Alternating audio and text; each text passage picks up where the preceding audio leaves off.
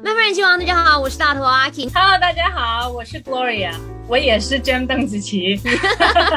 所以先想问一下，就此刻的你，或者是这段宣传期的你，希望大家叫你哪个名字？两个都是我，你怎么叫都可以。Gloria 就是我从小用到大的一个英文名字，我爸爸给我起的，然后我也从小很喜欢，觉得很好听，然后也是充满着荣耀，充满 glories。我觉得这是非常特别，就是我把最真实的自己带到大家面前，你们随便叫都是我。嗯，那这次带来了启示录嘛，其实我们从一开始看到任何的预告，甚至看到今天 Gloria 的 MV，都是那种哇，超级震撼，很精致，很高级。你当这个主创，当监制，再当编剧，所以是不是自己想好了 idea 就直接让给自己一个绿灯，好，你可以做了，还是会跟其他的同事们再来讨论？实话实说，一开始我说我要把十四首歌拍成十四个 MV，然后十四个 MV 的故事串起来是一个大故事。我这么讲出来的时候呢，他们都是只是觉得哇，你能做出来就很好了。但是我不觉得他们有有一个人觉得我能做出来。我一开始真的写完了整个剧本，然后把工作室里边所有人都叫到我家里，就是就坐在这个沙发，然后大家坐在这里，我放着音乐，然后每一集跟他们讲我打算剧情怎么样怎么样怎么样的时候，他们都是从皱眉头，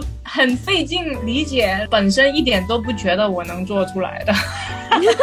可是后来听到了，觉得很期待了，因为他们好像感觉也在追剧一样。对对对对，是，那我们也知道说，有些编剧呢，在创作的时候会把自己的生活或者是自己想象的东西、向往的一些生活，把它投射在剧本里面。那你自己呢，有没有也是一样？啊，那肯定有啊，有的有的有的。为什么说创作源于生活？就是你生活里边对一件事情没有期待，或者你没有经历过，你没有一个想象的话，你要凭空去去写一个你感受不到的东西，它会很假。我确实是在剧本里边掏出了很多很多真实的东西放进里边，但是也有结合了一些想象。我觉得整个过程很好玩。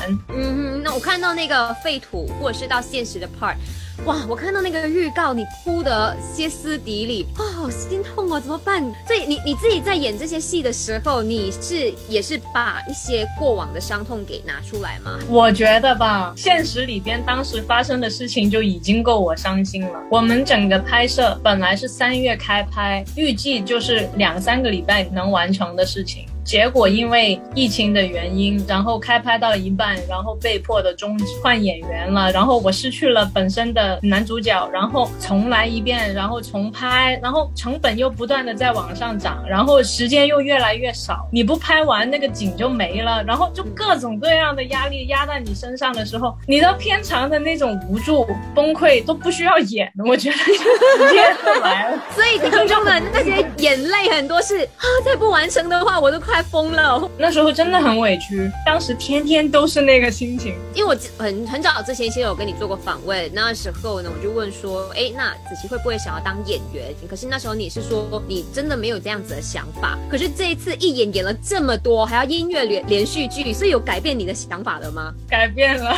改变了我的想法了。